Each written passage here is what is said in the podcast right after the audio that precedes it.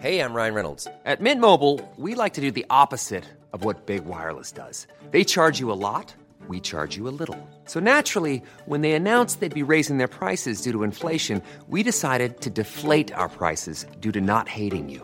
That's right. We're cutting the price of Mint Unlimited from $30 a month to just $15 a month. Give it a try at mintmobile.com slash switch. $45 upfront for three months plus taxes and fees. Promo rate for new customers for limited time. Unlimited more than 40 gigabytes per month. Slows. Full terms at mintmobile.com.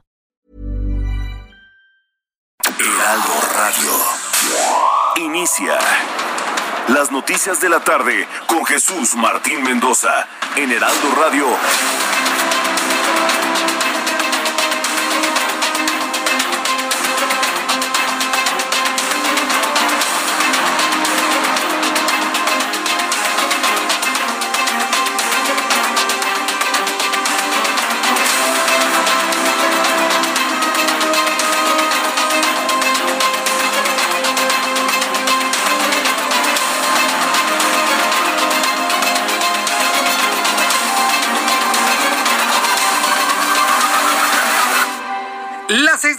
En punto, hora del centro de la República Mexicana. Bienvenidos.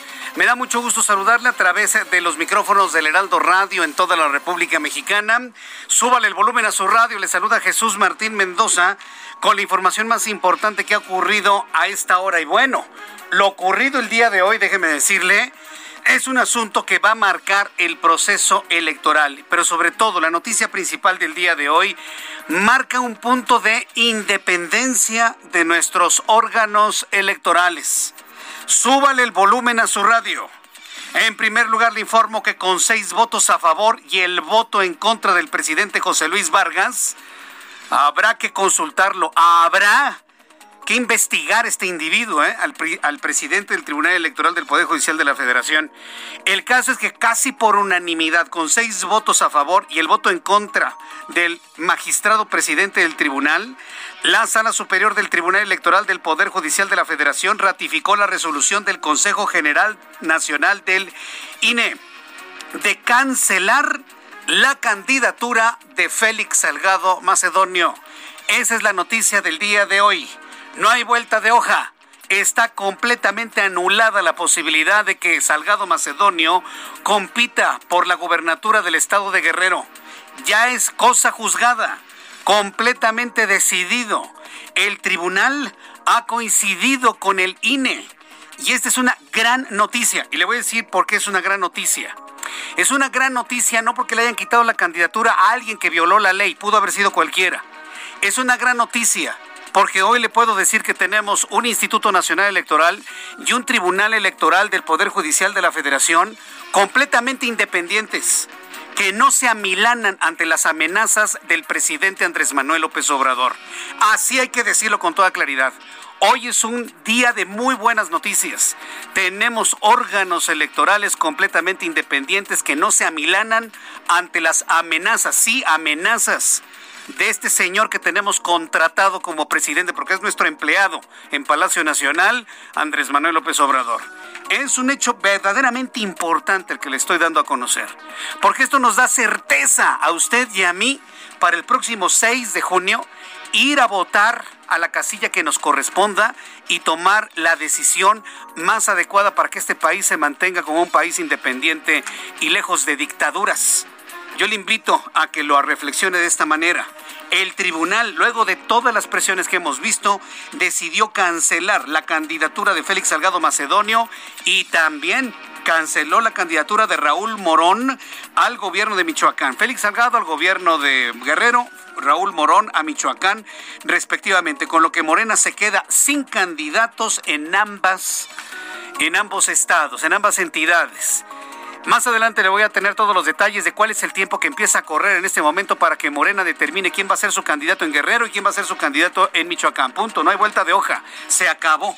Hace unos instantes, Félix Salgado Macedonio, a través de su cuenta de Twitter, ha hecho ya una convocatoria en lo que, bueno, se prevé un verdadero incendio en Guerrero, ¿eh? Y seguramente en la Ciudad de México. Este tipo no se va a quedar con los brazos cruzados porque no es él, es López Obrador es, es él, o sea, es López Obrador así manejando el puppet, el títere de Félix Salgado Macedonio. ¿Qué va a decir mañana en la mañanera este señor? No, hombre. de pronóstico reservado. Porque si a esto le sumamos el asunto que se está discutiendo en estos momentos de la sobrerepresentación, no va a dormir López Obrador esta noche.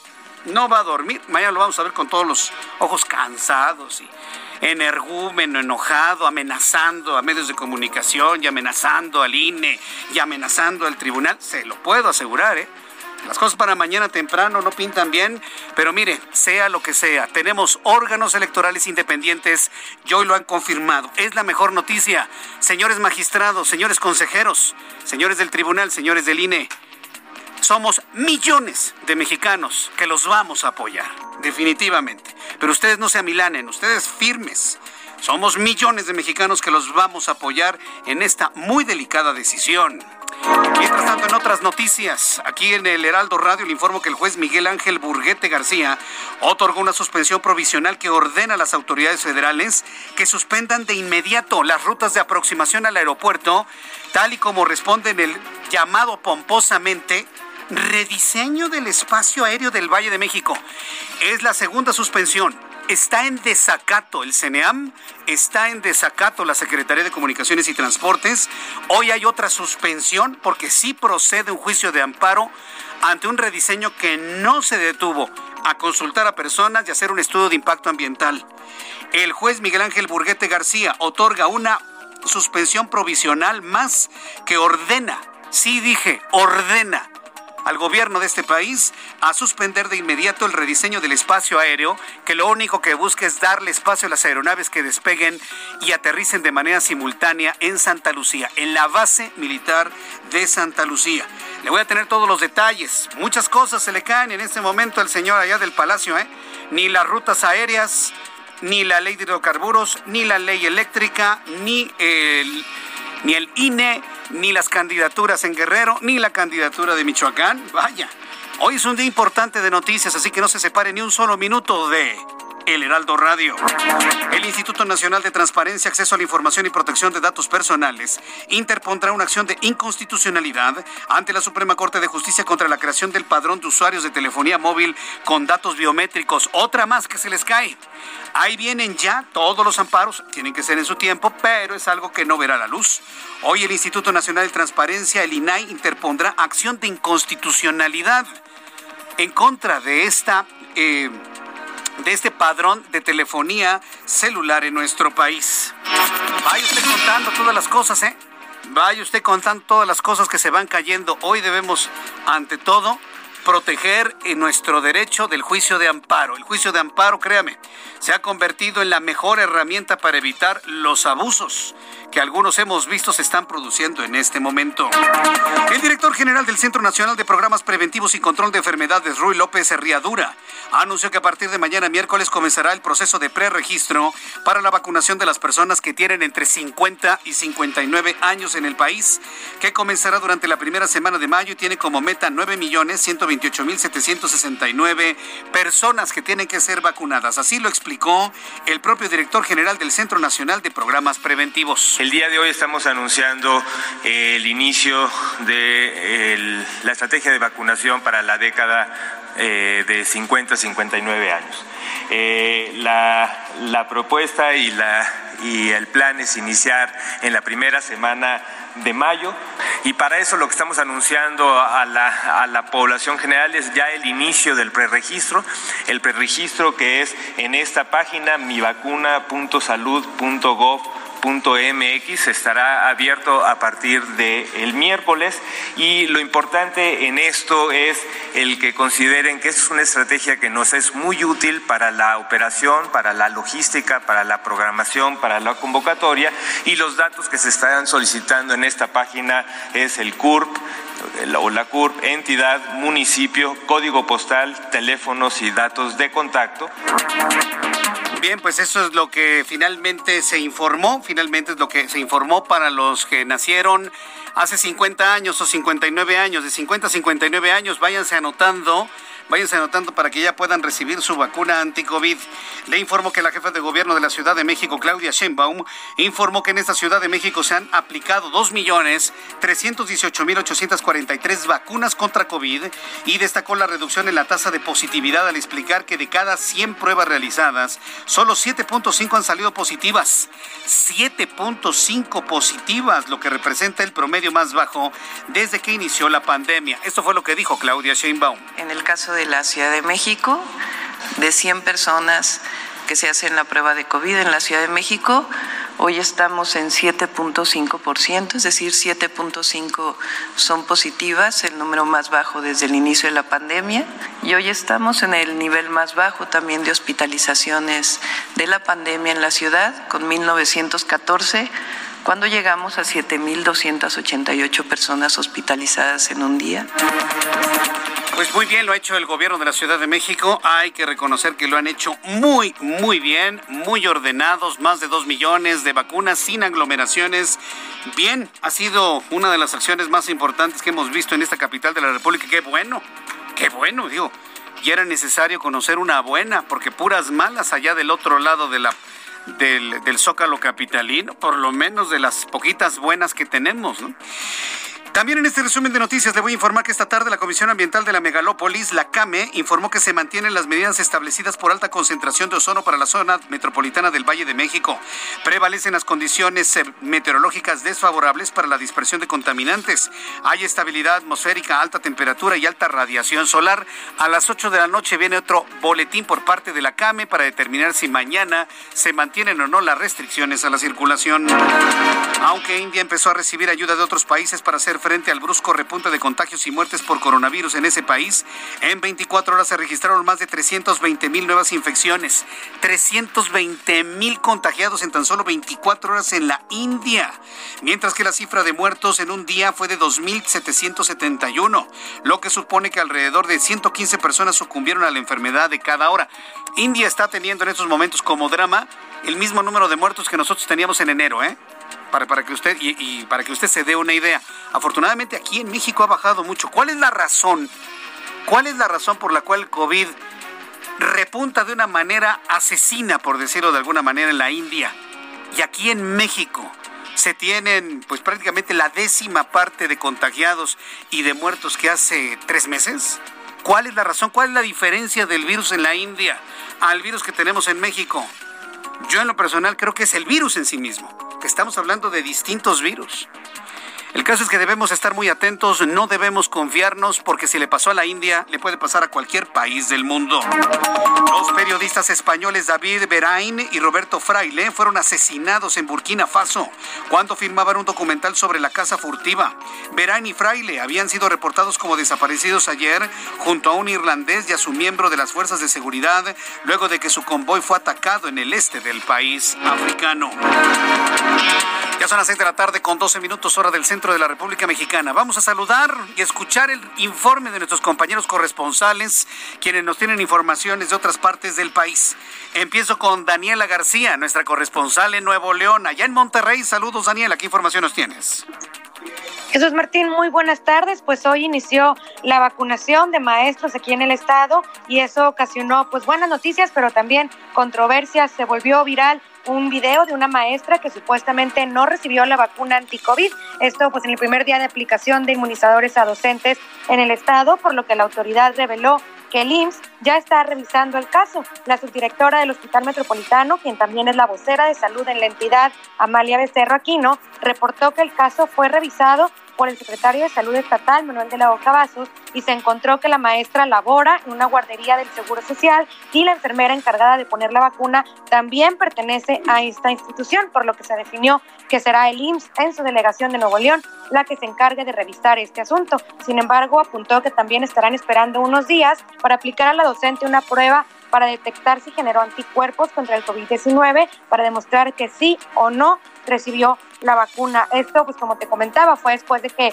se dio a conocer un video en el que se podía observar a la maestra recibiendo una vacuna, sin embargo, no se puede ver donde la enfermera aplica la inyección para que entre el líquido en el cuerpo de la maestra, lo que ocasionó pues algunas controversias a lo largo de este día aquí en Nuevo León. Sabemos que el IMSS está preparando eh, pues información que estarán publicando en las próximas horas, específico para dar a conocer qué fue lo que pasó en este caso. Bueno, entonces estamos ante otro caso de un adulto que nada más lo pincharon y ya. Fíjate que ya vi el video y la mano del enfermero no permite ver si el émbolo ingresa o no.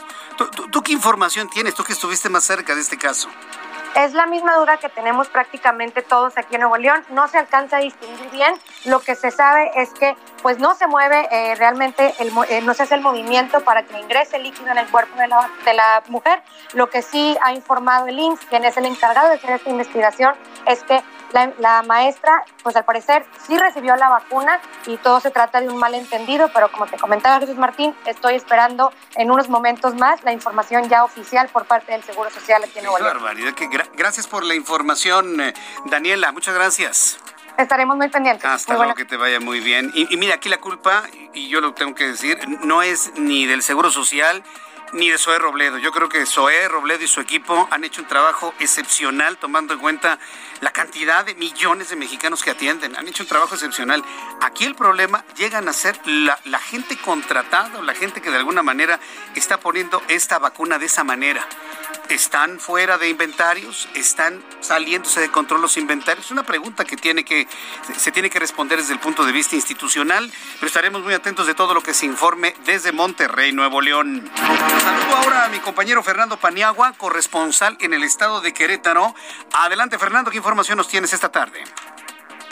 Jesús Martín, muy buenas tardes. Pues este día se da a conocer que el eh, candidato del PAN a la uh, gubernatura de Querétaro, Mauricio Curi González, sufrió un evento vascular cerebral leve.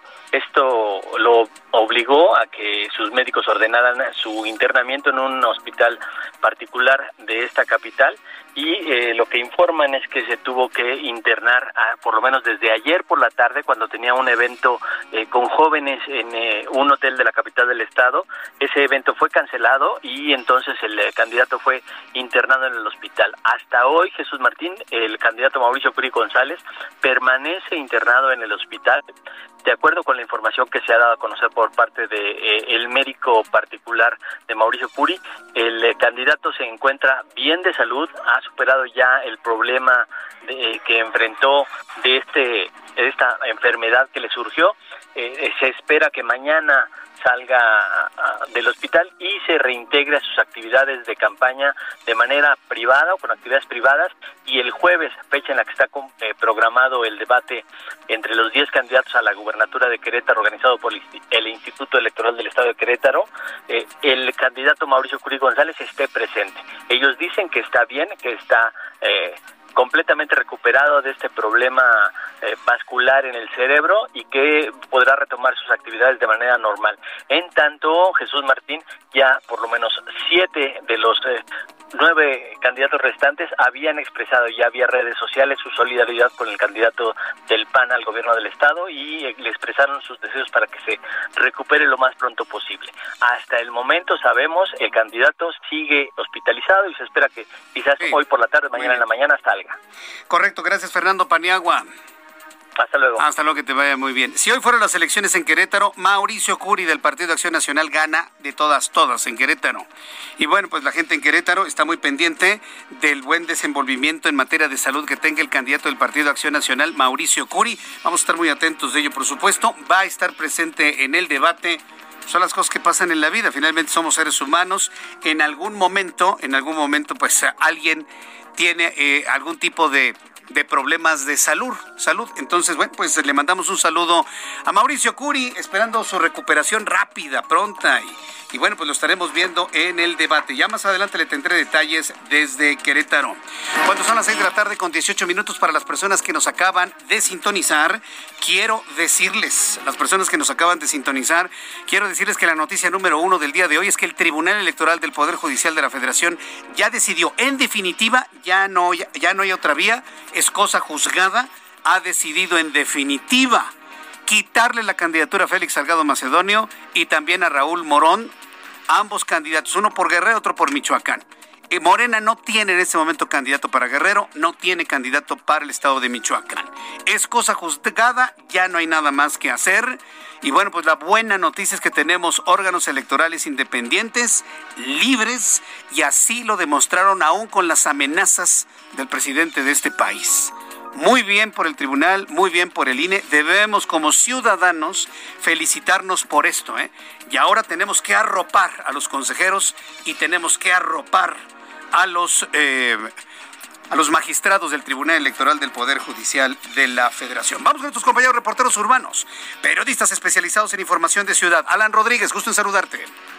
Jesús Martín, amigos, muy buenas tardes. Yo me encuentro en estos momentos en el eje central Lázaro Cárdenas al cruce con la calle de Víctor Hugo, esto en el perímetro de la colonia Portales, alcaldía de Benito Juárez. En este punto se registró el choque y la volcadura de dos ambulancias del servicio particular, las cuales han comentado que a través de su radiofrecuencia les indicaron sobre una emergencia médica en la zona centro de la Ciudad de México. Ambos vehículos al intentar eh, pues rebasar al cruce de esta vialidad de la calle de Víctor Hugo, chocaron y, y se voltearon debido a esta situación. Fueron atendidos dos personas de las dos ambulancias y pues bueno, servicios de emergencia continúan en este punto. Por este motivo tenemos un corte a la altura de la, de la avenida Municipio Libre. Por otra parte, comentarles que en la zona de Calzada San Antonio Abad, a la altura del metro San Antonio Abad con dirección hacia el centro histórico de la Ciudad de México, tenemos un bloqueo por parte de indígenas artesanos, los cuales independientes solicitan espacios, espacios para comercializar sus artesanías. Por este motivo, pues una de las alternativas viales es el eje central Lázaro Cárdenas en la, zona, en la zona más centrada al centro de la Ciudad de México. Muchas gracias por esta información. Gracias, Alan. Estamos al pendiente, buenas tardes. Hasta luego, que te vaya muy bien. Daniel Magaña, adelante Daniel, me da mucho gusto saludarte. ¿En dónde te ubicas?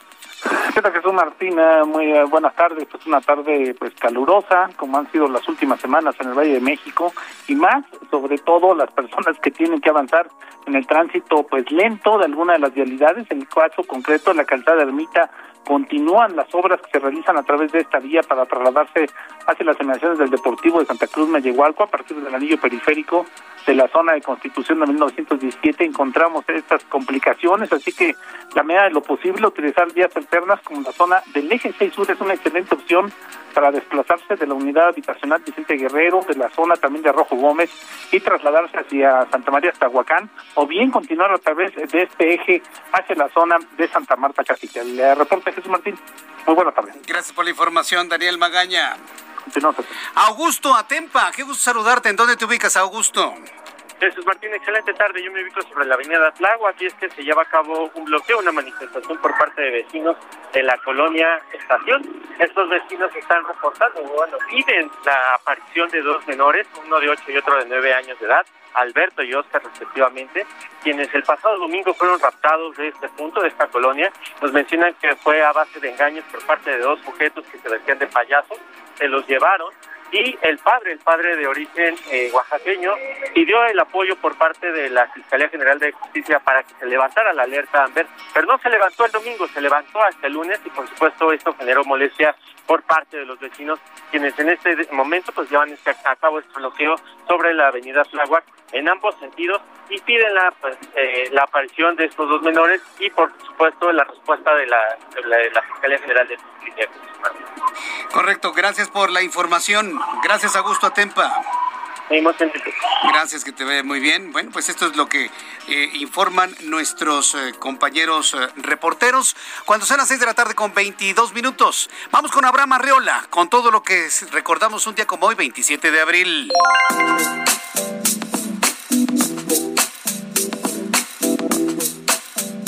¿Qué tal? Esto es un día como hoy en la historia 27 de abril. 1810, en Alemania, Ludwig van Beethoven compone su famosa pieza para piano, para Elisa.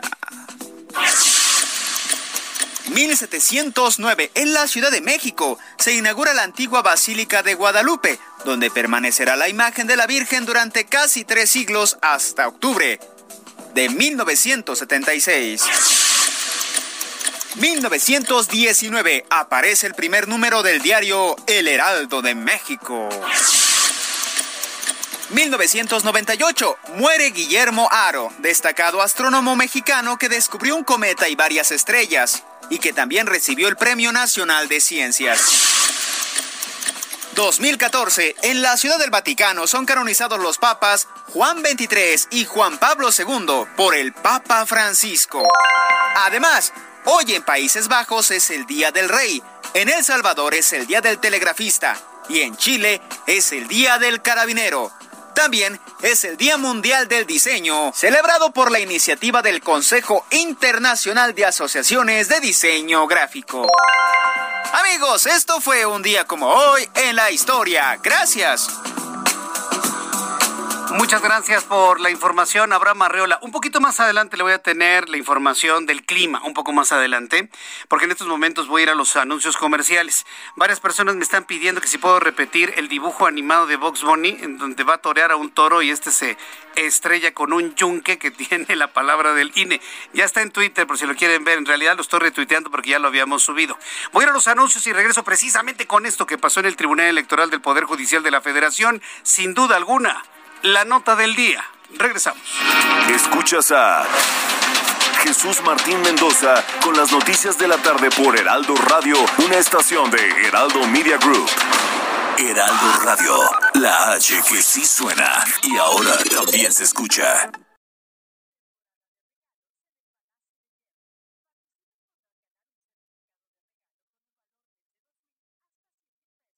Heraldo Radio, la H que sí suena y ahora también se escucha. Escucha las noticias de la tarde con Jesús Martín Mendoza. Regresamos. Son las 6 de la tarde con 30 minutos, las 6 de la tarde con 30 minutos hora del centro de la República Mexicana. Bien, pues la verdad de todo es que hoy es un buen día, hoy es un día muy importante y, le voy a decir por qué. Porque la decisión que hoy tomó el Tribunal Electoral del Poder Judicial de la Federación, yo quiero que lo vea usted de esa manera. Nos da la confianza, nos da la certeza jurídica, nos da la certeza electoral del proceso electoral del 6 de junio. No nos quepa la menor duda. Hoy fuimos testigos de magistrados en el Tribunal Electoral del Poder Judicial de la Federación suficientemente valientes para, aún con las amenazas del presidente de la República, aún con las amenazas del presidente de desaparecerlos y que son una bola de cor, mañana se va a deshacer, se va a derretir en insultos y señalamientos y acusaciones sin, sin fundamento, ¿eh? mañana. La decisión de los magistrados de que en definitiva se le retire la candidatura a Félix Salgado Macedonio y Raúl Morón y el hecho de que los magistrados dejaron solo con un voto a favor de este señor presidente del tribunal, primero lo exhibieron, ¿eh? lo dejan exhibido como el único voto en favor del regresarles las candidaturas. Y los otros, por unanimidad, los demás magistrados, dicen se les quita y se les cancela. El efecto es confianza de los electores en el 6 de junio. Ha sido una decisión, yo estoy seguro, para los magistrados y para los consejeros, profundamente difícil profundamente difícil. ¿Por qué? Porque es muy complicado tener el pie del presidente en el cuello encima. Es difícil, no es lo mismo que cualquier otra persona, ¿no? Es el presidente de este país, es el hombre más poderoso de este país, eso parece.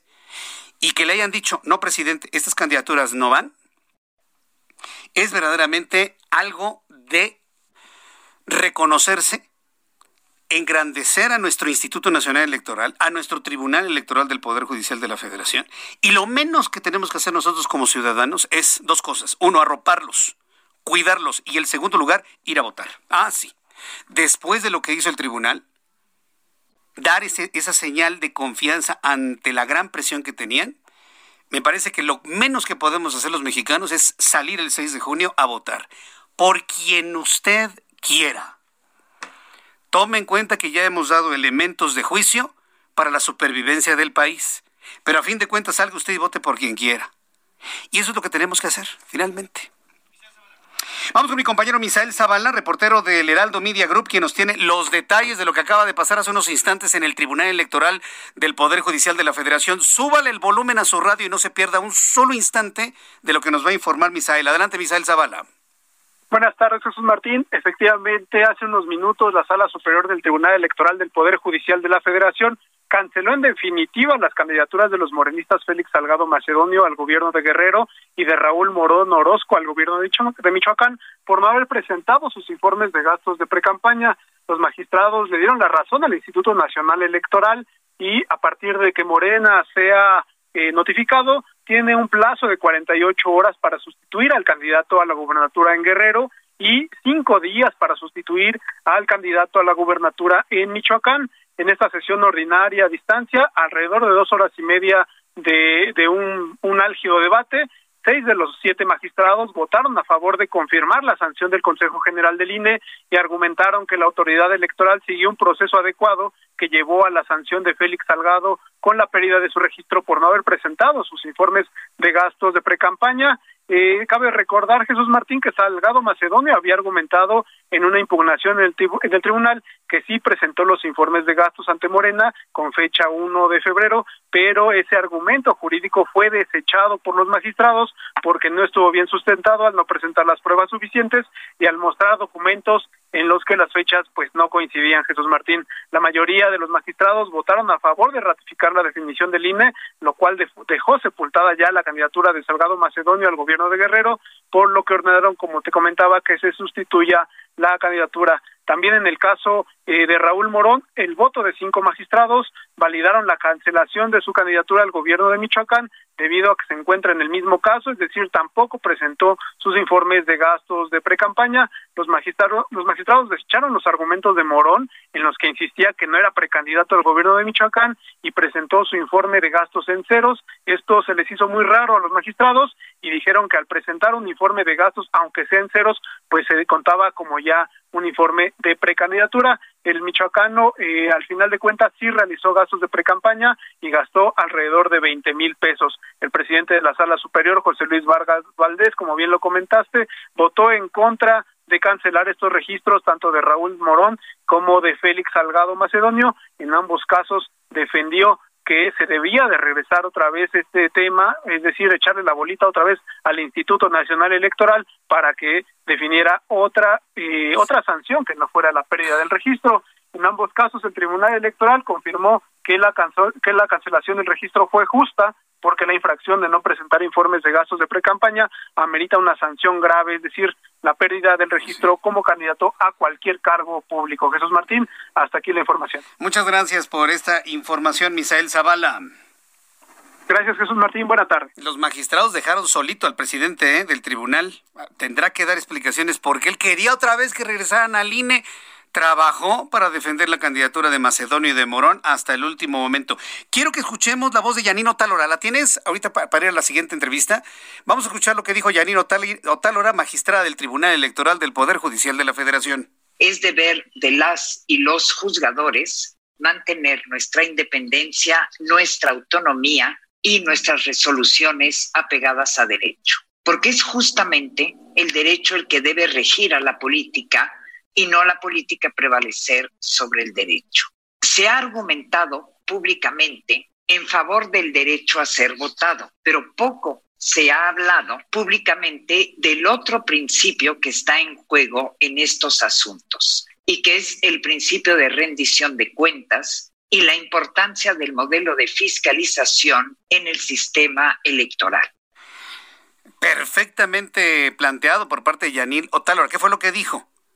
Argumentan el derecho a ser votados, pero tienen que cumplir con el informe correspondiente, es decir, también tienen obligaciones. Y este es el problema que tiene este pobre país.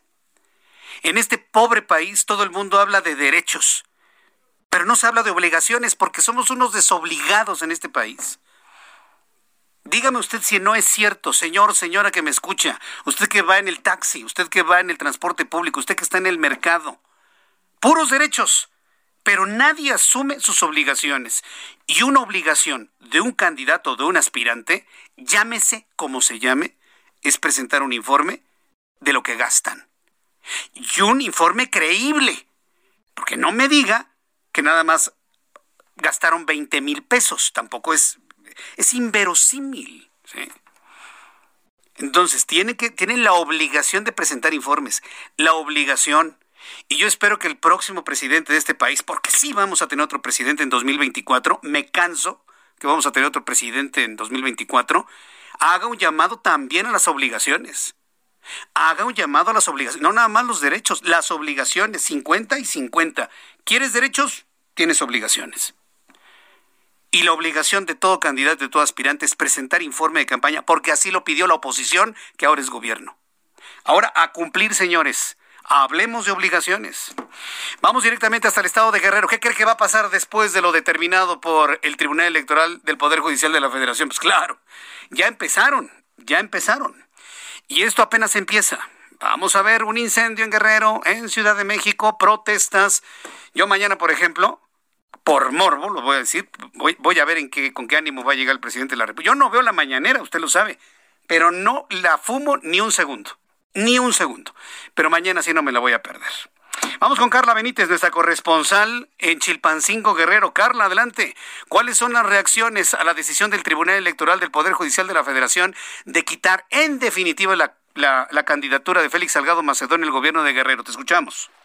Hola Jesús Martín, buenas tardes. Tras la resolución que lo baja de la contienda electoral, contraria a lo que habían mencionado sobre que respetaría la decisión de los magistrados, Félix Salgado aseguró que es el pueblo quien tiene la última palabra, por lo que mañana convocó a un mitin en Chilpancingo. En la asamblea masiva que se efectuará a las 12 del día, el ex candidato de Morena indicó que expondrá varios puntos en los que se violaron sus derechos humanos. Aseguró que la decisión de los magistrados es respetable, pero quienes deciden al final son los guerrerenses, con lo que continuará con su insistencia para ser candidato de Morena. Luego de que el Tribunal Electoral retirar la candidatura de manera definitiva a Salgado Macedonio eh, y obligar a Morena a postular a un nuevo candidato, el partido en el Estado reiteró que no postulará a ninguna otra persona. Asimismo, el presidente de Morena en el Estado, Marcelo Rodríguez Saldaña, tachó de injusta la nueva resolución, por lo que reiteró que seguirán apoyando a Macedonio, por lo que aún aquí en el Estado seguimos a la expectativa de lo que pueda hacer mañana, ya que de acuerdo a Morena Estatal, pues no, no van con ningún plan B y ellos siguen en pie de lucha como lo han dicho, pues aseguran que la última palabra es del pueblo de Guerrero y no de los magistrados.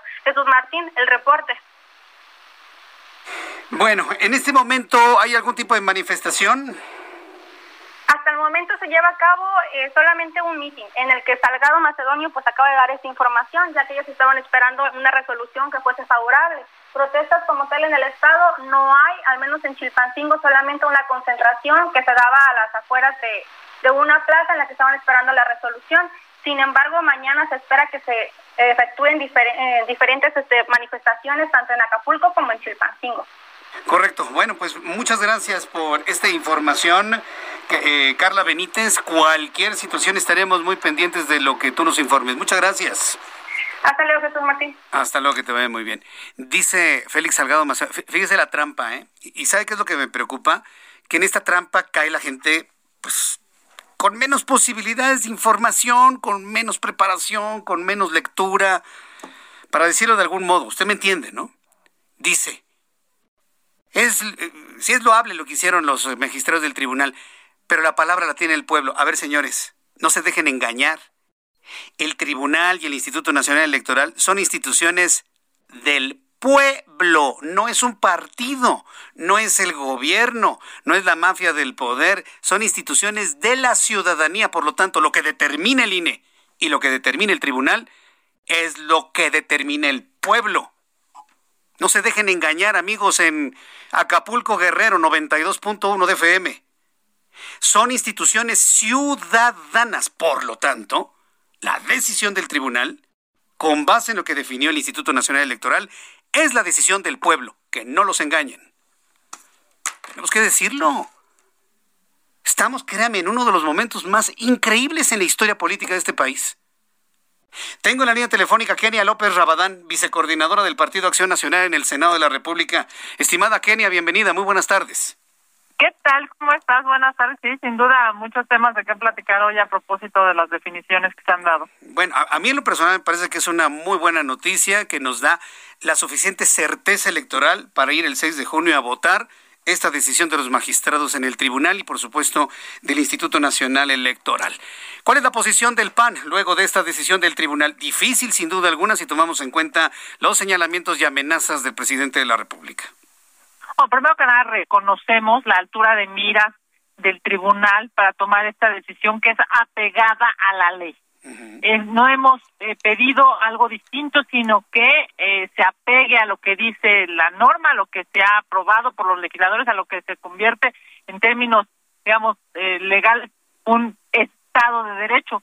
Cuando el aspirante a candidato no informa sobre los gastos de su precampaña, pues es, es claro que está violentando la ley la ley también define, pues, que se tendrá que retirar eh, de la candidatura, no, no a él, digamos, el nombre de apellido, sino a cualquiera que se atreva a hacer lo que él hizo. Es increíble que hoy no sea candidato eh, por todos los demás temas que sabemos, ¿no? La, la presunción de, de abuso, de violación y demás. Y a mí me parece que es momento de exigir que se aclare, que se resuelva esa investigación por algo muy elemental. Regresará al Senado de la República y las y los mexicanos debemos de estar ciertos de que quién representa, porque no estamos hablando de un partido menor, está representando a la mayoría, está representando al, partido del presidente de la República, está representando a Morena, que hoy toma decisiones trascendentes, a veces eh, verdaderamente lastimosas, como lo que pasó con la ampliación de la presidencia del ministro eh, de la Corte o los consejeros que va contra la Constitución y lo hacen porque tienen los votos suficientes. A mí me parece que hay que eh, exigir que haya una investigación sobre este eh, esta violación, esta posible violación o varias, porque lleva tiene varias eh, denuncias y en su caso, si es culpable se le sancione y si no, pues claro que pueda seguir representando a los mexicanos. Sí, porque en este momento, Kenia, bueno, pues Félix Salgado Macedonio, y hablemos del ex candidato de Morena al gobierno del estado de Guerrero, pues bueno, le quitan, le, cancelan su candidatura por no haber cumplido con la ley, no haber presentado su informe de precampaña. Pero ¿qué pasa con todo el tema de las presuntas violaciones de las cuales es acusado? Tiene varios procesos y demás. Eh, vaya, se ha entendido que es un reclamo social de las mujeres en todo el país. ¿Podríamos verlo también desde esta perspectiva entonces, Kenia? Claro, a ver, nosotros hemos dicho, por supuesto que se le tiene que respetar la presunción de inocencia. ¿Qué significa eso? Pues que tiene que haber una investigación, que la Fiscalía debe de investigar, porque estamos hablando de víctimas que han ido a presentar eh, denuncias, que no estamos hablando de una, de, de dos, de tres o de varias. Es algo que se tiene que aclarar. Por el bien de él, por el bien de Guerrero, por el bien del Senado, pero sobre todo, Jesús Martín, por el bien de esta lucha de mujeres que hoy pagamos impuestos, trabajamos, estamos, digamos, tratando de salir adelante en medio de una pandemia y que esperamos pues algo cuando menos elemental y es que el presidente de la República, que las fiscalías eh, involucradas y que por supuesto el mismo eh, pues, ex candidato involucrado pues exijan que esto se resuelva pronto por algo muy elemental. Si un día como senador está cobrando los impuestos de los mexicanos. Y si es culpable, debe ser sancionado. Y si no es culpable, pues debe de haber una resolución eh, clara que diga que no, digamos, que no estuvo en ese proceso. Porque claro, ¿eh? La definición de hoy del tribunal no es por eso, o sea, no es por una presunción de violación, no es por un abuso a mujeres, es por un asunto de dinero. Vaya, pues eh, creo que es un, insisto, creo que es un buen día para, para la libertad, para la independencia de las instituciones ciudadanas. Y, yo creo que a veces como que hay ciertos sectores de la población que no entienden o no, no alcanzan a comprender que el INE y el tribunal son instituciones ciudadanas, no son ni un partido político, no son un apéndice de algún gobierno, nada por el estilo, sino que lo que determine tanto el INE como el tribunal es la decisión del pueblo al aplicarse el respeto a la ley, Kenia. Claro, eso lo exigimos para el INE, lo exigimos para el Tribunal Electoral, lo exigimos para los ministros de la Corte. Es más, en estricto sentido, cada servidor público debería pensar que su, su jefe es el pueblo, la ciudadanía, no un político, ni el presidente de la República, ni ningún partido.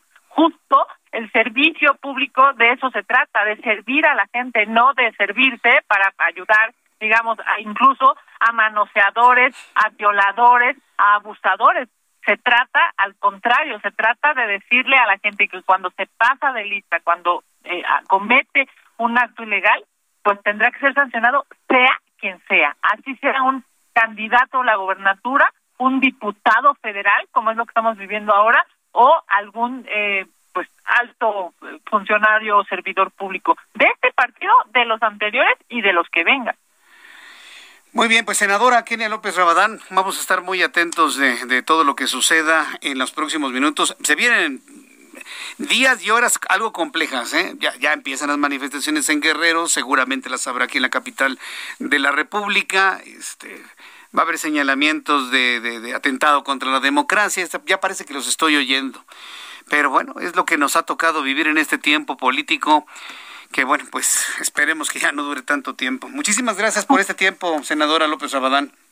Te mando un abrazo y a seguir exigiendo que se cumpla con la ley, ya sea él o cualquier servidor público. Estamos obligados a seguir exigiendo. Te mando un abrazo. Y quiero aprovechar, si ustedes tienen contacto con nuestro buen amigo Mauricio Curi, enviarle un fuerte abrazo, ¿eh? Y que esperamos su pronto restablecimiento y lo veremos en el debate de los próximos días, Kenia. Muchas Te gracias. lo agradezco mucho. Está ya preparándose para poder regresar a casa y, por supuesto, puestísimo para el debate en Querétaro. Qué un abrazo, muchas gracias. Gracias, Kenia. Hasta la próxima. Kenia López Rabadán, vicecoordinadora del PAN, del Partido Acción Nacional en el Senado de la República.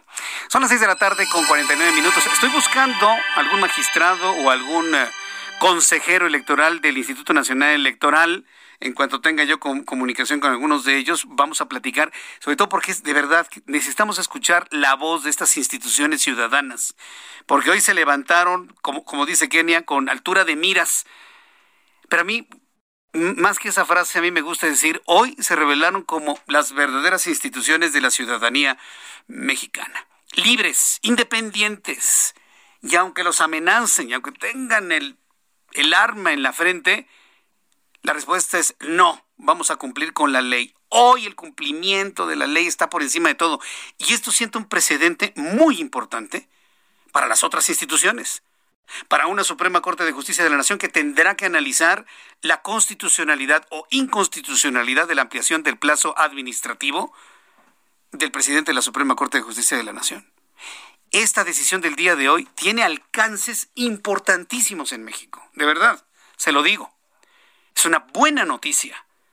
No se dejaron amilanar y no se arrodillaron aún con la presión tremenda que existe usted, ya sabe de quién. Son las 6 de la tarde con 50 minutos, hora del centro de la República Mexicana. Le digo, en cuanto tenga comunicación con estos actores de la noticia, bueno, pues eh, se lo voy a compartir. Ya hablábamos del asunto de la Suprema Corte de Justicia de la Nación. Bueno, pues el ministro presidente de la Suprema Corte de Justicia de la Nación, Arturo Saldívar, aseguró que como juez constitucional, constitucional, es decir, es un garante de la Carta Magna, es un garante de la Constitución, no le mueve la opinión que se tenga de él. Yo digo, todos sabemos que se han expresado una gran cantidad de opiniones en torno a él, ahora que esperaba que terminara el proceso legislativo de la reforma al Poder Judicial, pero en particular ese artículo transitorio que le amplía el periodo. Arturo Saldívar, el presidente de la Suprema Corte de Justicia de la Nación, expresó que pese a los llamados de politización, su deber es mantenerse imparcial para asegurar la legitimidad de los mecanismos de control constitucional. A través de su cuenta de Twitter escribió un mensaje en el que sostuvo que con las recientes reformas, la más importante desde 1994, el Poder Judicial de la Federación se aleja del nepotismo y el tráfico de influencias. En esa parte tiene razón. Y quiero que usted comprenda, que, que, me entienda, y sé que lo entiende, porque lo hemos platicado en varias ocasiones, la reforma al Poder Judicial de la Federación no nada más es el transitorio de ampliación del tiempo del presidente de la Suprema Corte de Justicia de la Nación, no, para nada, es mucho más rica, es mucho más rica y efectivamente es una muy buena reforma. Pero de último momento, así como que pasándole una carta debajo de la manga, apruébale también eso. La trampa, la manzana envenenada de la que hemos hablado aquí y se ha hablado en otras columnas de diversos columnistas en nuestro país. Pasaron así pegadito, junto con pegado, a una buena reforma del Poder Judicial, el transitorio que le, pues prácticamente le robó toda la atención a lo importante, a lo bueno y a lo central de esta reforma al Poder Judicial de la Federación. ¿Qué tenemos que hacer? Pues esperar a que fluyan las acciones de inconstitucionalidad para echar abajo qué? ¿La reforma al Poder Judicial? No solamente el transitorio, únicamente el artículo transitorio Mallory. de ampliación del periodo administrativo del presidente de la Suprema Corte de Justicia de la Nación. Lo demás quedaría prácticamente intocable. Eh, antes de irnos a los mensajes comerciales, quiero informarle que Jesús Ramírez Cuevas, Jesús Ramírez Cuevas, que es el coordinador de comunicación social del gobierno de México, Sí, muy cerquita, ¿no? El que le lleva toda la comunicación social al presidente. Abrió la polémica en redes sociales al recordar que el presidente del INE, Lorenzo Córdoba, amplió su puesto como consejero, pues debía abandonar el cargo en 2019. A través de Twitter afirmó que Córdoba, quien fue nombrado consejero electoral de 2011, debió concluir su encargo en 2019, pero tras reformarse el IFE, el Congreso amplió su periodo hasta 2023, dándole nueve años como presidente del INE, por lo que agregó que ahí nadie dijo nada ni se rasgó las vestiduras. Pues claro que no, Jesús. No es lo mismo. El INE no es gobierno. El INE es una entidad que organiza elecciones, es una organización eh, ciudadana. Ahora me van a decir, es que el presidente del Consejo de Administración de tal empresa duró nueve años. ¿Y qué? No es gobierno. La no reelección aplica a las entidades de gobierno y el INE no es gobierno.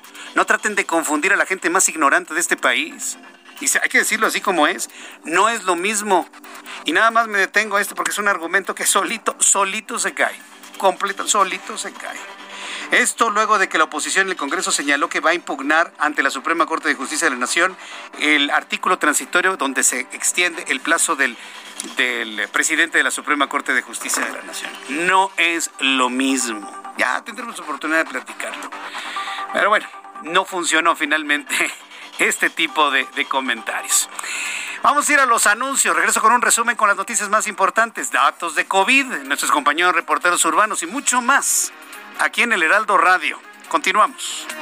Escuchas a Jesús Martín Mendoza con las noticias de la tarde por Heraldo Radio, una estación de Heraldo Media Group.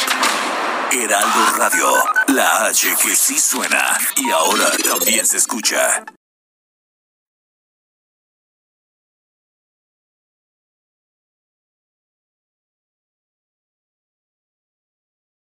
Heraldo Radio, la H que sí suena y ahora también se escucha.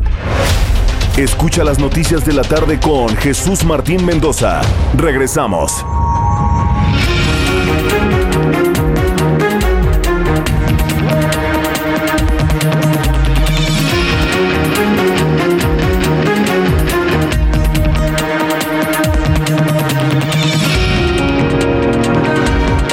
Son las 7 en punto, las 19 horas en punto hora del centro de la República Mexicana.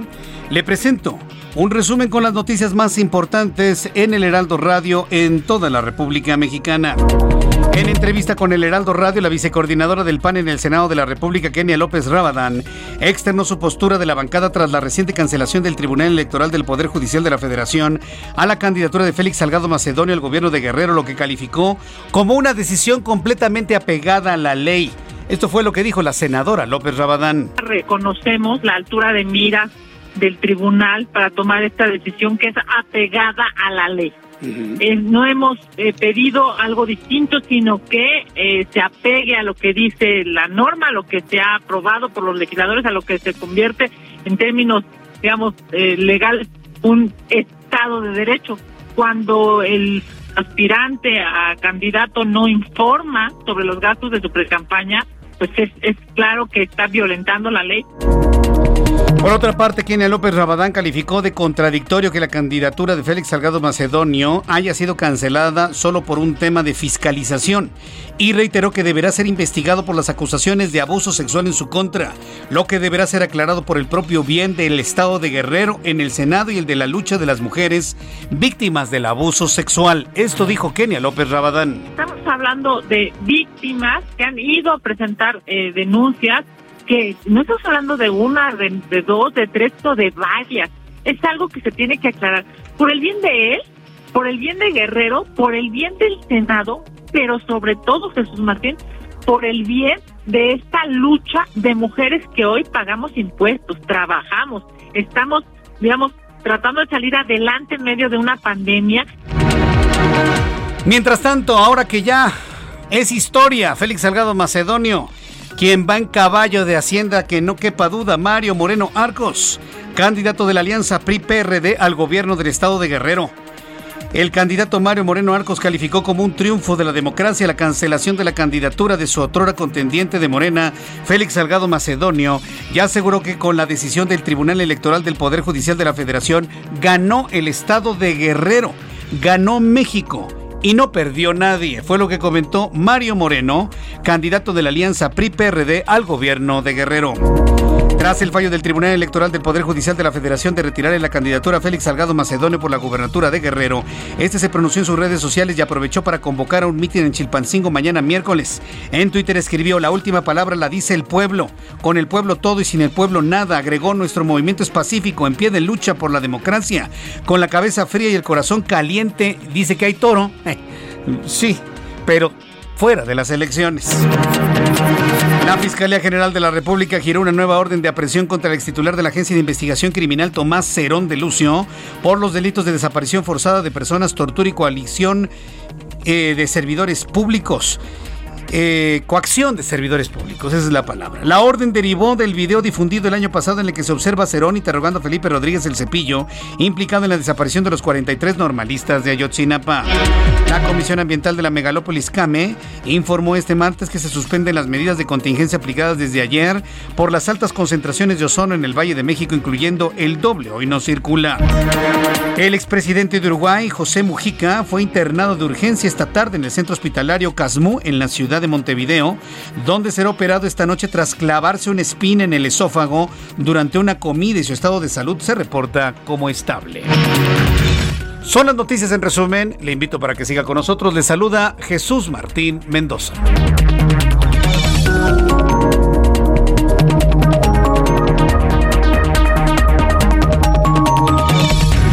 Ya son las 7.5, las 19 horas con 5 minutos horas del centro de la República Mexicana. Escucha usted el Heraldo Radio. Le saluda Jesús Martín Mendoza con las noticias importantes del día de hoy. Quiero enviarle un caluroso saludo a nuestros amigos que nos están escuchando en el transporte público, a las personas que nos escuchan en los mercados. Eh, fíjese que nos escuchan en tiendas naturistas. nos escuchan en tiendas naturistas. Así que un saludo para Mónica, para Juanita, Gaby, que ya encendieron su radio, están escuchando el Heraldo Radio a través del 98.5 aquí en la capital de la República. También nos escuchan en los mercados, en los kioscos de venta de periódicos, vaya. En mucho, en las farmacias nos escuchan. Saludos a nuestros amigos que nos escuchan en las farmacias de todo el país. Gracias por estar en sintonía con el Heraldo Radio. Vamos con nuestros compañeros reporteros urbanos, periodistas especializados en información de ciudad. Alan Rodríguez, ¿en dónde te ubicas, Alan? Adelante. Jesús Martín, amigos, muy buenas tardes. Tenemos el reporte de vialidad desde el eje 7 sur entre la zona de Lázaro Cárdenas y hasta el cruce con la avenida de los Insurgentes. Esta tarde ya se registran ligeros asentamientos por el cambio de luces del semáforo. Por otra parte, informarles que la avenida de los Insurgentes entre la zona de viaducto y hasta la zona de Félix Cueva, Cuevas, perdón, presenta carga que no deja de avanzar con dirección hacia la zona sur de la capital del país. Por otra parte, dirección hacia el centro, la vialidad se encuentra completamente despejada. Es el reporte que tenemos esta tarde. Muchas gracias por esta información, Alan. Estamos al pendiente. Buenas Hasta luego. Daniel Magaña, qué gusto saludarte. ¿Dónde te ubicas, Daniel? ¿Qué tal, Jesús Martín? Saludamos con agrado ahora con la información vehicular para las personas que avanzan en la zona de Fray Servando, a la Ciudad de México, se trasladan en la continuación de la avenida Fray Servando, la avenida General Francisco Morazán. En este punto continúan las obras de este de esta adecuación vial de este pues puente que se está realizando en este punto pues una zona de obras en la cual tenemos pues reducción de carriles pero a partir ya para las personas que avanzan en Francisco Morazán el avance es eh, mucho mejor para trasladarse hacia la zona de calle 47 a través de esta avenida podrá ingresar hacia la terminal 2 del aeropuerto o un poco más adelante bueno ya con un poco de carga vehicular para cruzar el viaducto también para entrar hacia la zona de la estación del eh, Metro Puebla, las personas que se trasladan a través de esta vía hacia la calzada Ignacio Zaragoza. El reporte Jesús Martín. Muy buenas tardes. Gracias por esta información, Daniel Magaña. Continuamos atentos. Continuamos atentos. Augusto Atempa, qué gusto saludarte. ¿En dónde te ubicas, Augusto? Jesús Martín, pues ya te platicaba sobre esta manifestación que se lleva a cabo aquí en la avenida Tláhuac por parte de La Estación. Y es que eh, se desaparecieron, más bien se robaron a dos menores de edad, de 8 y 9 años de edad, por lo que pues salieron a las calles para apoyarles a las autoridades que empiecen a trabajar, ya que pues la alerta Amber se levantó un día después. Esta manifestación está bloqueando los dos sentidos de la avenida Tláhuac, así que para todos aquellos automovilistas que buscan transitar por este punto, pueden hacer uso de una alternativa como es la avenida La Turba, o bien camino a Zapotitla, que también puede ser una muy buena alternativa y evitar esta zona, porque el cierre está provocando caos vial para todos aquellos que transitan por la zona. Pues, Martín, mi reporte. Muchas gracias por esta información, Augusto Atempa. Muy buenas tardes. Hasta luego, muy buenas tardes. Bueno, pues continuamos con la información cuando son las siete con ocho, las siete con ocho hora del centro de la República Mexicana. Voy con Carlos Juárez, él es nuestro corresponsal en Tampico. Diputados federales van a definir desafuero al gobernador de Tamaulipas. Adelante, Carlos. Hola, ¿qué tal, Jesús? Un gusto saludarte a ti y a todo tu auditorio desde Tampico, Tamaulipas. Efectivamente, el diputado federal de Morena, Erasmo González Robledo, confirmó que el día de mañana van a tener ya una reunión con la mesa de alegatos para concluir con este tema y definir si el viernes estarán eh, votando el posible desafuero del gobernador de Tamaulipas, Francisco García Cabeza de Vaca. Hay que recordar que el mandatario de Tamaulipas tiene diversas acusaciones en la Fiscalía General de la República, entre ellas delincuencia organizada, así como también eh, falsificación con temas eh, fiscales hay que hacer mención que, bueno, será el próximo 30 de abril cuando se lleve a cabo esto allá en San Lázaro para definir el futuro de García Cabeza de Vaca. Así la información, Jesús Martín, desde Tamaulipas. Correcto, muchas gracias por esta información, Carlos. Muy buenas tardes. Hasta luego, muy buenas tardes. El reloj marca 19.9, las 7.9 hora del centro del país. ¿Cómo nos trató la economía, las finanzas, la Bolsa Mexicana de Valores, el tipo de cambio, todo esto? Con Héctor Vieira. La Bolsa Mexicana de Valores cerró la sesión de este martes con una caída del 0.23%, luego de retroceder 111.76 puntos, con lo que el índice de precios y cotizaciones, su principal indicador, se ubicó en 48.812.17 unidades. En Estados Unidos, el Dow Jones cerró la jornada con una ganancia de 3.36 puntos para llegar a 33.984.93 unidades. El Standard Poor's retrocedió 0.02%, equivalente a 0.90 puntos, con lo que llegó a 4.186.72 unidades, mientras que el Nasdaq perdió 0.34%, equivalente a 48.56 puntos, con lo que se ubicó en 14.090.22 unidades. En el mercado cambiario el peso mexicano se depreció 0.59% frente al dólar estadounidense, al cotizarse en 19 pesos con 83 centavos a la compra y en 19 pesos con 96 centavos a la venta en ventanilla. El euro por su parte se cotizó en 23 pesos con 99 centavos a la compra y 24 pesos con 23 centavos a la venta. El INEGI informó que durante marzo las exportaciones nacionales se incrementaron 12.2% con respecto al mismo mes de 2020, su mayor crecimiento desde octubre de 2018, mientras que las importaciones aumentaron 31.4%, lo que representa el mayor incremento desde agosto de 2010. La directora general de la Bolsa Institucional de Valores, María Ariza, aseguró que en los próximos dos años hasta 70 empresas podrían enlistarse en el mercado de valores, debido a que la bolsa a su cargo ha mejorado y facilitado los trámites para el fondeo de empresas en el mercado bursátil. La Confederación de Cámaras Nacionales de Comercio, Servicios y Turismo prevé una derrama económica superior a los 12 mil millones de pesos durante la celebración del Día del Niño el próximo 30 de abril, principalmente por la venta de juguetes, videojuegos, dulces y golosinas, entre otros productos. El Bitcoin registró su segunda ganancia consecutiva de la semana al cotizarse este martes en 54.928 dólares por unidad, lo que le ha permitido a esta criptomoneda recuperar cerca del 8% de su valor en las últimas 48 horas, aunque se mantiene con pocas posibilidades de alcanzar un nuevo máximo histórico durante los tres días que le quedan al mes de abril. Informó para las noticias de la tarde Héctor Vieira. Muchas gracias Héctor Vieira por la información de economía y finanzas. Ya son las 7 con 11, las 7 con 11 horas del centro de la República Mexicana. Bueno, pues le invito a nuestros amigos que estaban en YouTube que se pasen precisamente a sus frecuencias de radio en lo que volvemos a levantar nuestra señal de YouTube. Cosas raras que pasan, por supuesto. Bueno, pues entramos en contacto y me da, a mí en lo personal, me da mucho gusto saludar aquí en... Eh, me, da mucho gusto saludar a continuación, ahorita le digo, la verdad, sobre el tema que tenemos también muy, eh, muy, en, muy presente y que tiene que ver con, hablando de protección de datos personales, la eh, que van a interponer una acción de inconstitucionalidad ante la Suprema Corte de Justicia contra la creación del padrón de usuarios de telefonía móvil. Otro asunto que se cae al gobierno federal, no tengo la menor duda. En la línea Josefina Román, quien es comisionada del Instituto Nacional de Acceso a la Información, Transparencia, Acceso a la Información y Protección de Datos Personales. Estimada Josefina Román, gracias por tomar la llamada. Bienvenida, buenas tardes. Hola Jesús, buenas tardes, a la orden. Gracias por tomar la comunicación. Entonces van a presentar una acción de inconstitucionalidad ante la Suprema Corte de Justicia de la Nación. ¿Cuál es la parte inconstitucional de este padrón que busca pedirnos de, manera coercitiva, a la fuerza y con la amenaza que si no lo presentamos nos quitan el acceso a la telefonía celular? ¿Cuál es la parte inconstitucionalidad de inconstitucionalidad en todo esto? Bueno, hoy en sesión de pleno, este, justamente el pleno del INAI, somos siete comisionados que integramos el pleno, eh, votamos por unanimidad un acuerdo en donde instruimos al director jurídico del INAI a que presente acción de inconstitucionalidad ante la Suprema Corte de Justicia de la Nación. Nosotros lo que queremos, lo que buscamos es que la Corte revise algunos aspectos que consideramos pueden ser violatorios del derecho a la privacidad y a la protección de datos personales. Este padrón de usuarios de telefonía móvil en realidad eh, no nos da la posibilidad de consentir o no consentir, porque establece claramente que si no otorgas datos personales biométricos, entonces no tienes derecho a, a una línea celular. Ese es uno de los primeros puntos que estamos nosotros considerando y pidiendo a la Corte en su momento que haga una revisión.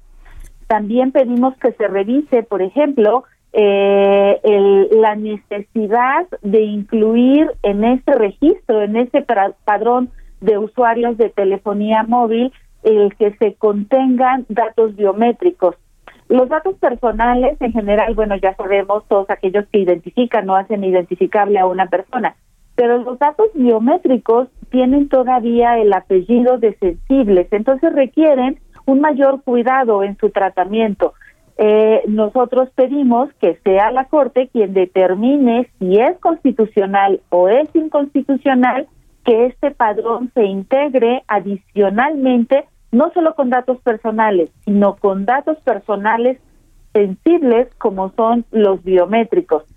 Y entonces hacemos una serie de consideraciones que me parece, bueno, de lo más importante es la preocupación que tenemos en cuanto a la obtención de datos biométricos y al tratamiento que se le daría a estos datos biométricos. Correcto. Eh, aquí, aquí el asunto es, eh, ¿hay algún apartado en el que se pregunte cuál es la necesidad de tener datos biométricos? ¿Por qué mi huella de voz? ¿Por qué mi huella dactilar? ¿Por qué mi iris? ¿Por qué inclusive el tipo sanguíneo?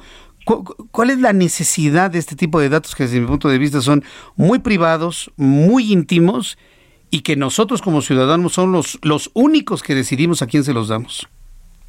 Justamente ese es el tema por el cual estamos eh, presentando la acción de inconstitucionalidad, porque esta reforma establece que el padrón se integra con una serie de datos biométricos pero no especifica, no precisa cuáles serán esos datos biométricos. Entonces, como datos biométricos puede ser solamente la huella dactilar, puede ser el iris, pero como no se precisa, no hay certeza de lo que se va a recabar y después se va a hacer ese tratamiento de datos personales. Claro que establece que el IFT tendrá que emitir lineamientos al respecto, pero justo la preocupación que tenemos es que no hay certeza jurídica, no hay seguridad en qué datos biométricos se van a recabar. Puede ser que sea solamente la huella dactilar o puede ser que sea la huella dactilar y el iris o algunos otros datos. Entonces, justo es el punto. Esta reforma no precisa cuáles datos se van a recabar, quiénes eh, los van a recabar, bajo qué medidas de seguridad y el tratamiento que se le va a dar a esta base de datos. Se ha definido que será el IFT, el Instituto Federal de Telecomunicaciones, pero hasta este momento no han definido qué dato o qué datos biométricos van a solicitar y tampoco nos han aclarado con qué presupuesto harán la base de datos, tampoco está claro cuál va a ser la seguridad de que al ratito no lo estén vendiendo esa base de datos en el mercado negro. ¿Todo eso lo podrían ustedes incluir dentro de esta acción de inconstitucionalidad? Estamos incluyendo absolutamente todo lo que consideramos que puede ser violatorio de derechos humanos desde la perspectiva del derecho humano de acceso a la información y también desde la perspectiva del derecho humano a la privacidad y a la protección de los datos personales. Adicionalmente, el artículo sexto constitucional también contempla, por ejemplo, el derecho al acceso a las tecnologías de la información y comunicación, incluido el Internet. Entonces, vamos a considerar en la acción de inconstitucionalidad todos esos temas, porque el hecho de que no me permitan realmente dar o no el consentimiento para el tratamiento de mis datos biométricos significa que no tendría derecho, si no acepto no tendría derecho a esa a ese número celular. Entonces, estamos incluyendo todo lo que está a nuestro alcance porque bueno, la Constitución eh, nos da legitimación activa para, para presentar la acción de inconstitucionalidad y pues evidentemente abarcaremos todo lo posible. Mm, correcto. Bueno, pues estaremos muy atentos de todo el procedimiento para que se analice en la Suprema Corte de Justicia de la Nación esta acción de inconstitucionalidad sobre la creación del padrón de usuarios de telefonía móvil que ha generado muchísimas críticas, sobre todo mucha incomodidad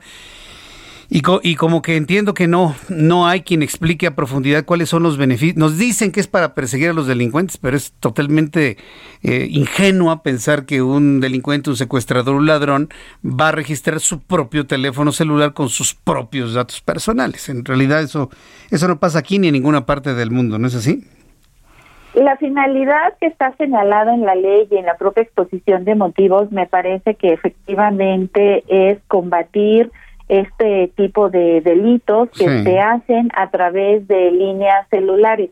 Sin embargo, también eh, nuestra lógica es que resulta innecesario, resulta excesivo, no pertinente eh, hacer un padrón de usuarios de telefonía móvil, no solo con datos personales, sino adicionando datos personales sensibles como son los biométricos y lo que buscamos es que haya certeza, precisión, haya claridad, haya legalidad en cuáles datos se van a recabar, cuál va a ser el tratamiento de estos datos personales, quiénes, quiénes serán responsables del tratamiento de estos datos personales, cuáles serán las medidas de seguridad que se van a establecer para esta base de datos, este eh, insisto, estamos abarcando todo lo posible en este sentido.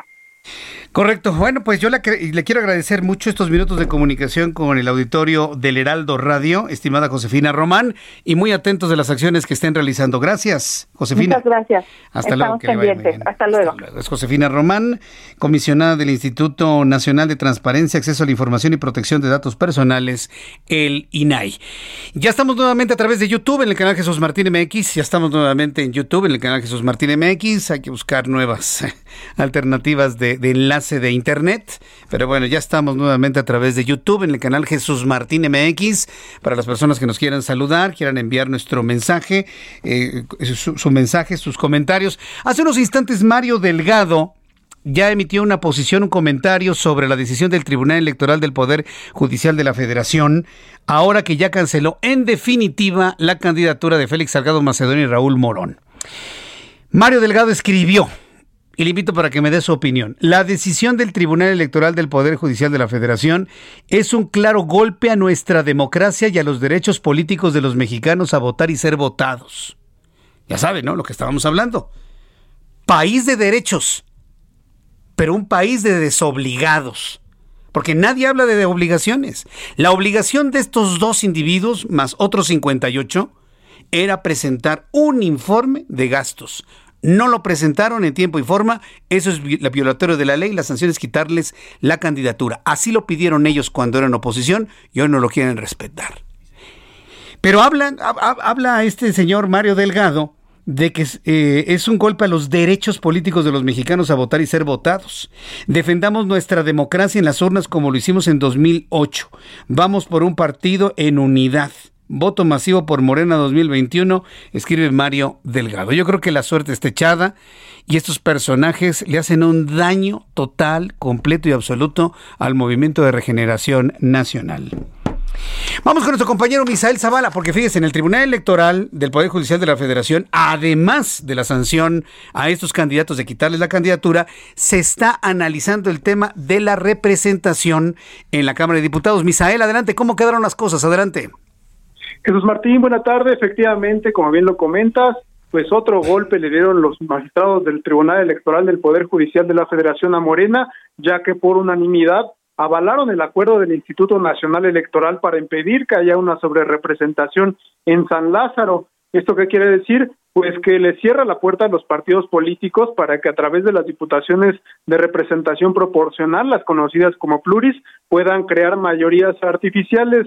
Los magistrados avalaron que el INE pueda verificar la afiliación efectiva de cada candidato y candidata a diputados federales por mayoría relativa para asignar así a los diputados plurinominales, es decir, se va a contar el voto eh, únicamente para los diputados que tengan una eh, pues una, eh, una, una afiliación efectiva en cada partido político de lo contrario no se asignarán diputados plurinominales a ese partido político. Esto busca que los, los partidos políticos no puedan tener más eh, diputados federales plurinominales de los que tuvieron en la votación Jesús Martín. El magistrado Reyes Rodríguez Mondragón aseguró que el acuerdo del, INE para verificar la afiliación efectiva es legal y afianza la democracia constitucional, además de evitar las sobrerepresentaciones en las cámaras de diputados. Los partidos eh, PES y Morena habían pedido que se revoque este acuerdo del Instituto Nacional Electoral, ya que argumentaron que modifica el sistema legal existente y afecta los principios de autodeterminación y autoorganización de los partidos políticos en convenios de coalición. Es decir, este acuerdo pues no le convenía a Morena, pero ya fue ratificado por los magistrados del Tribunal Electoral y ahora pues no se podrán crear mayorías artificiales en San Lázaro, Jesús Martín. Correcto, entonces la máxima representación o sobre representación sería qué, 10%, ¿no? En eso quedó. Efectivamente quedó en el 10%, de la representación y eh, pues ya, ya no van a poder tener más los partidos políticos. Alguien no va a dormir, Misael Zavala. Alguien no va a dormir esta noche. Muchas gracias por la información. Gracias, Jesús Martín. Buenas tardes. Buenas tardes. Alguien no va a dormir el día de hoy. Pásenle, necesitamos un cargamento de sal de uvas. Ya sabe usted en dónde. Voy a ir a los anuncios y regreso con más información aquí en el Heraldo Radio. Yo le invito para que me escriba a través de nuestra cuenta de YouTube, en el canal Jesús Martín MX y a través de Twitter, arroba Jesús Martín MX. Escuchas a Jesús Martín Mendoza con las noticias de la tarde por Heraldo Radio, una estación de Heraldo Media Group. Heraldo Radio.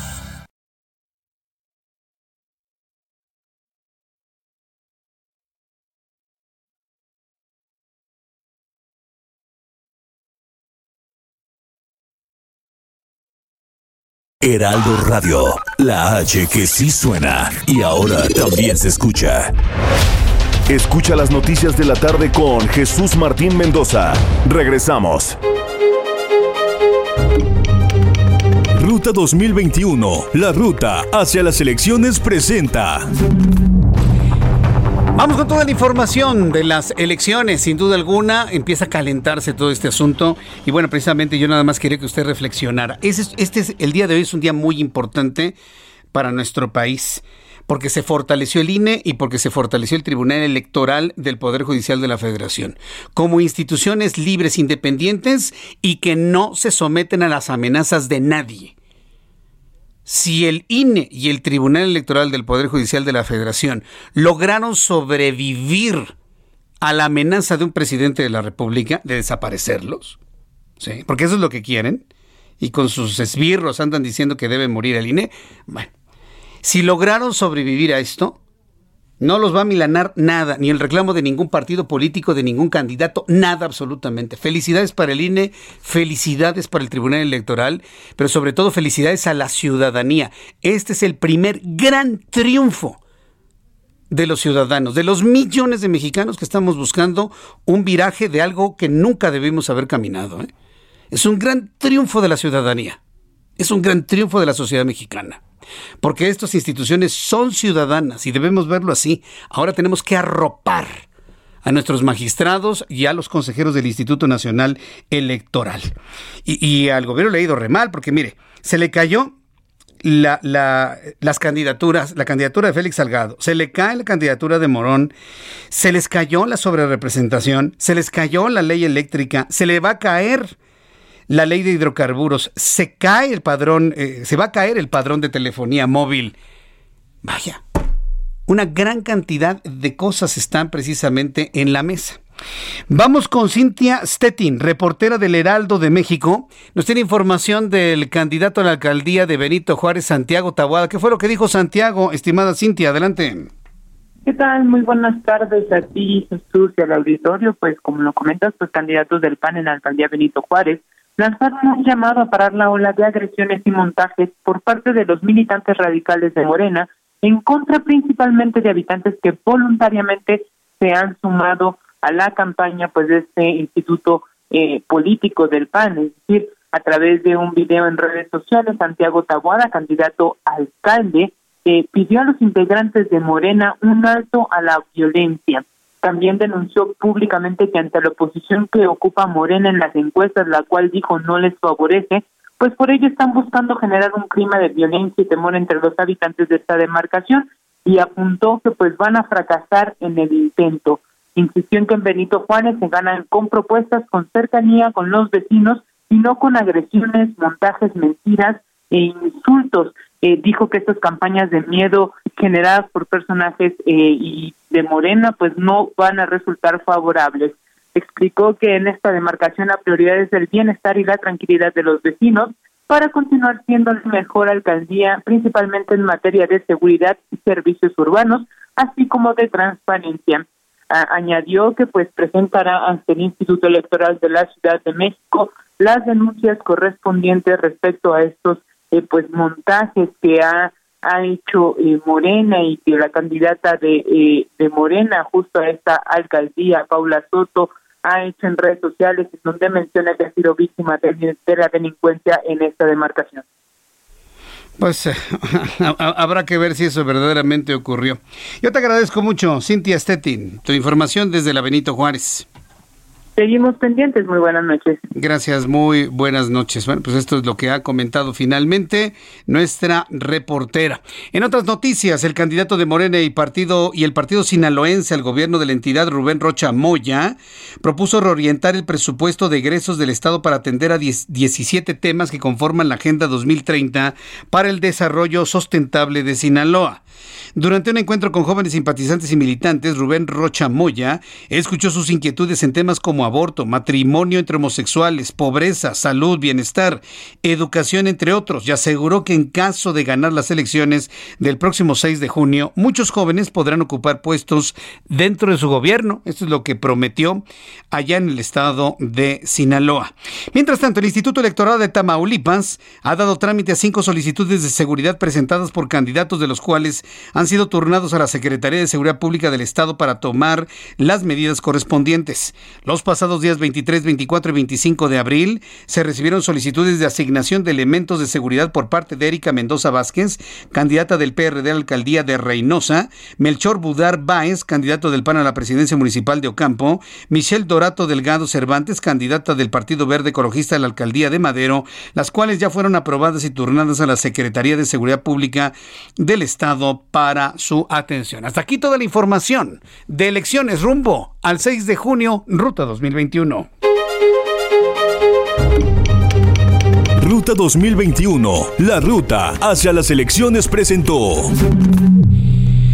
Cuando faltan 25 minutos para que sean las 8 de la noche, ¿puede usted creerlo? Las 8 de la noche, hora del centro de la República Mexicana. Le tengo datos de COVID-19. Muchas gracias a nuestros amigos que están muy pendientes de toda la información de COVID-19. Según la Secretaría de Salud, y, mire que las cosas, por lo menos en el centro de la República Mexicana, se han mostrado mejor que en cualquier momento de todo este año de pandemia.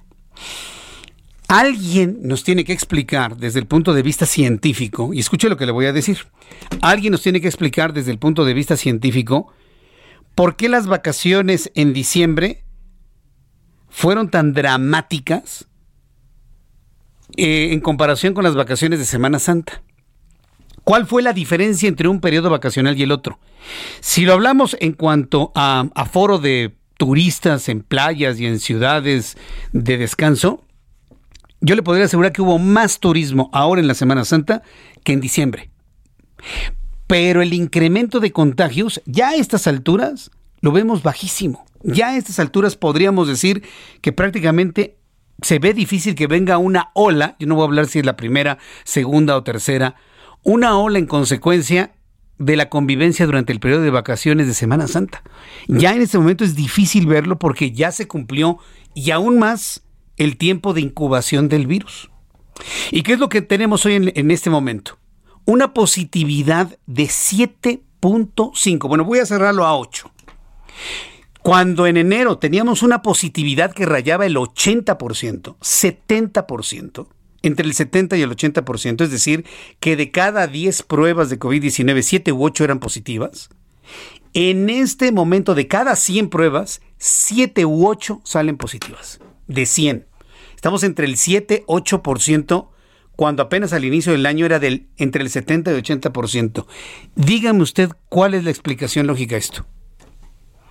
Ni los científicos saben por qué se comporta el virus de una forma en diciembre en México, de otra forma completamente distinta en México, donde ha bajado de manera significativa los contagios y las muertes. Ah, pero en la India tienen que quemar los cadáveres en plena calle. Es lógico que estamos hablando de virus distintos. Yo no sé qué tenga que decir Tedros Adhanom, el director de la Organización Mundial de la Salud. Pero de lo que sí estoy seguro, y esta es una especulación personal que se la comparto a usted que me está escuchando ahí en su vehículo, al fin que nadie nos oye. Estamos usted y yo aquí platicando sabroso. Para mí que nos están ocultando que hay otros virus, unos más leves, unos más letales, unos más contagiosos, Sí, hay variantes, ¿no? Hay variantes de que la británica, que la africana, que la, que la brasileña, sudafricana, británica. Posiblemente tengamos una variante mexicana, esto se confirmará más adelante. Pero yo no hablo de esas variantes, estoy hablando de que son otros virus, otras enfermedades. ¿Cómo se explica usted que en la India se contagian casi 400 mil personas diariamente?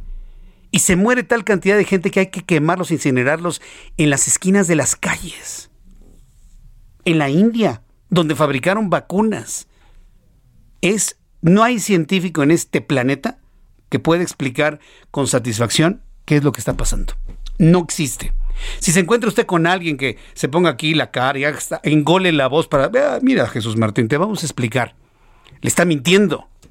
No hay ningún científico que acabe de entender el comportamiento de este virus. Y yo lo que pienso es que son diferentes virus que se comportan de manera distinta con base en la sociedad, en la genética, el clima.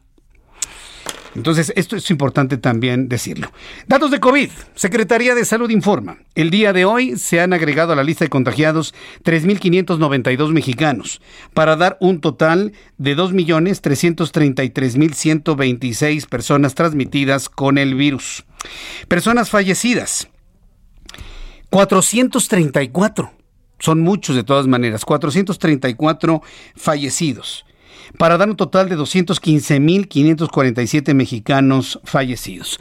Lamentablemente, lamentablemente el índice de letalidad se mantiene arriba del 9% y sigue subiendo poquitito, 9.238%, 9.23%, 9.23, casi 9.24% al día de hoy.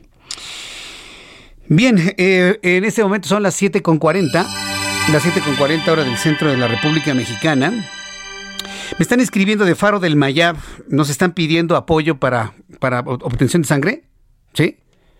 Para Pedro, eh, para Pedro Specia García, sí es correcto, ¿verdad? Bueno, eh, nos están pidiendo apoyo para las personas que puedan donar sangre tipo A factor RH negativo, A negativo. Es una sangre muy complicada de encontrar, ¿eh? muy, muy, muy, muy difícil. Después de la A positivo, que es rara en México, A negativo es todavía más.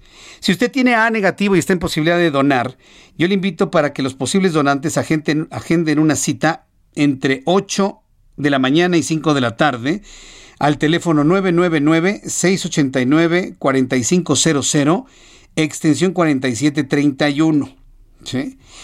Eh, las edades son entre 18 y 65 años, personas sanas, no es necesario ayuno absoluto, no haber consumido grasas ni lácteos 12 horas antes de la donación.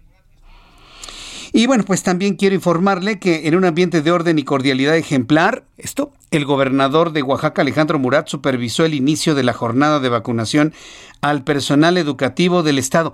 Fíjese que ahora los gobiernos de a nivel federal han detectado el error que cometieron con los médicos. Y ahora el llamado a la vacunación con los maestros es de manera indistinta a maestros de escuelas públicas o privadas.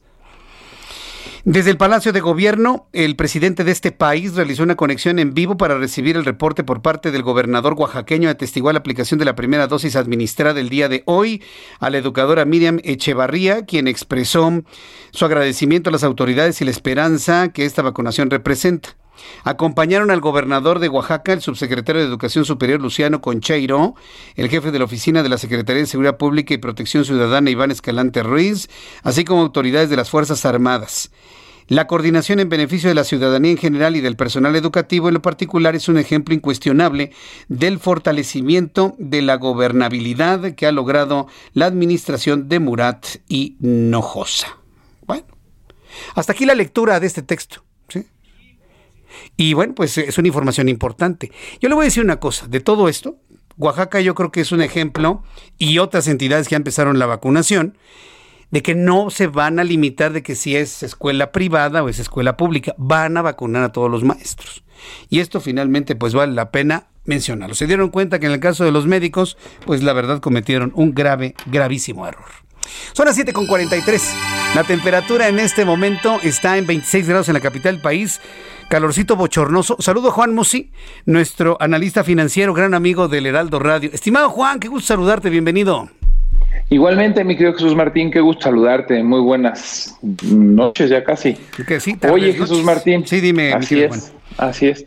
Pues nada, como siempre, con cosas muy interesantes que platicarte. Déjame decirte que esta semana y la semana pasada, como ya te comentaba, la temporada de reportes de las empresas que cotizan en bolsa, tanto en México como en Estados Unidos, pues han sido particularmente importantes. En México los reportes han sido mixtos. Hay empresas que han reportado ligeramente mejor a lo esperado. El factor más importante o de peso ahí tiene que ver con la recuperación económica y la apertura paulatina de algunos eh, negocios, algunos sectores, pero en Estados Unidos sí son consistentemente mejores y están sorprendiendo eh, en la mayoría de los casos para bien.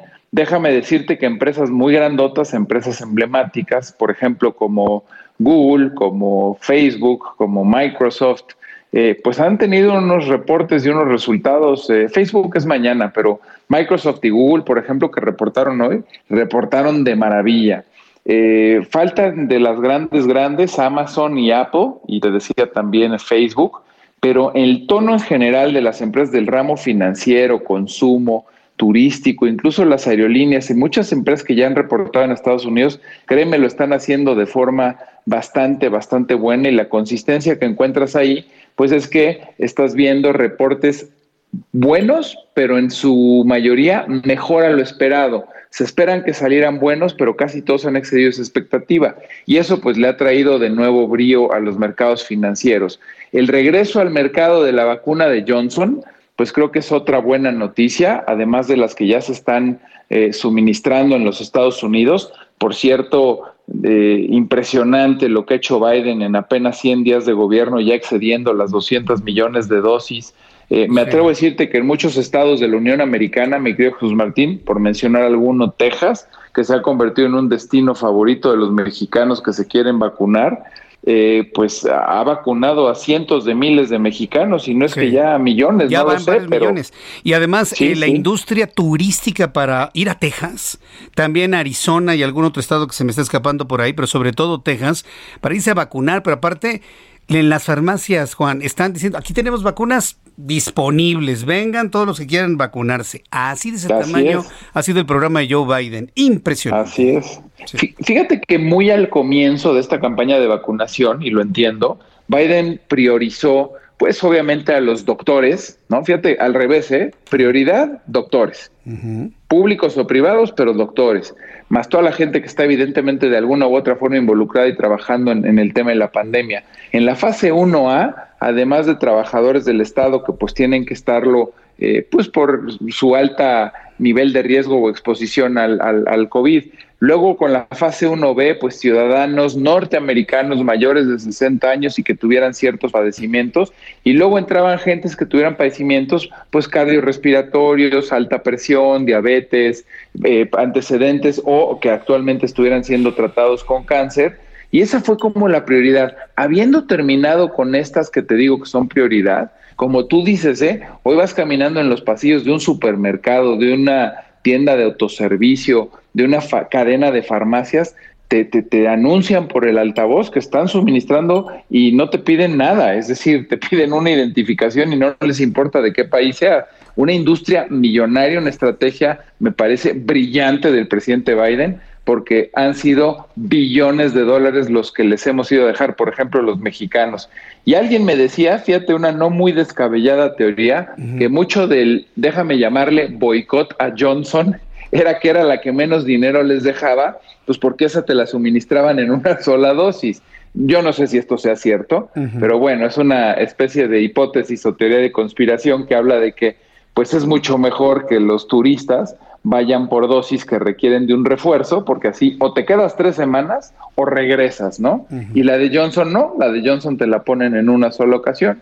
Entonces, eh, pues todo esto ha traído mucha más confianza al mercado y te digo, la economía parece que está arrancando de manera correcta. Mañana va a ser muy interesante oír al presidente de la Reserva Federal que hay decisión de política monetaria en Estados Unidos. No creo que haya cambios en la política monetaria, pero siempre es muy interesante leer el comunicado de prensa y escuchar a el señor Jerome Powell con lo que tendrá que decir, muy relacionado seguramente con la inflación y las presiones inflacionarias que está trayendo esta recuperación económica.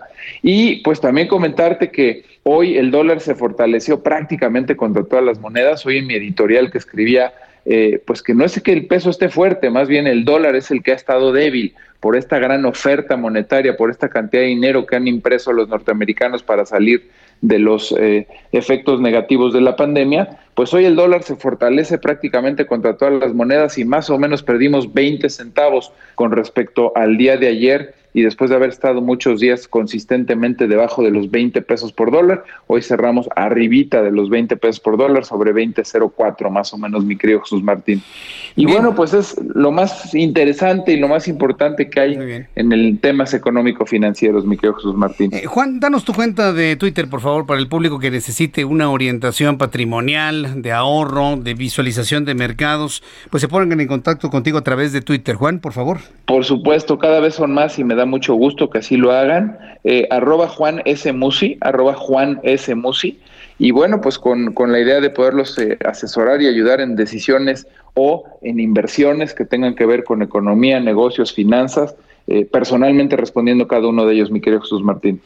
Muy bien, pues eh, mi querido Juan, siempre es un gusto tenerte aquí. Gracias por esta comunicación y que tengas muy buena tarde, muy buena noche. Gracias, Juan Musi. Igualmente, un abrazo fuerte y cariñoso, Jesús Martín. Cuídate. Que te vaya muy bien. Nuestro buen amigo Juan Musi con, con, esta, este diagnóstico ¿no? de lo bien que ha hecho Biden y los efectos que estas decisiones han tenido benéficas a los mercados financieros estadounidenses. Me da mucho gusto saludar a Omar Álvarez, desarrollador de negocios y deportista de alto rendimiento.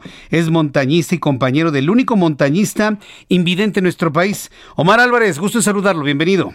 Hola Jesús, ¿cómo estás? Un gusto estar aquí contigo. Un saludo a toda la gente que nos escucha. Luego de escuchar tanta política, tanta economía, tanto proceso electoral, creo que vale la pena rápidamente en estos minutos una historia de vida, una historia de esfuerzo y de, sobre todo de enfrentamiento a la vida. Platícanos esta filosofía de montaña, ¿no? Y sobre todo con un único y especial compañero que tú tienes, Omar. Sí, sí, Jesús. Fíjate que, que bueno, de alguna manera la filosofía de la montaña...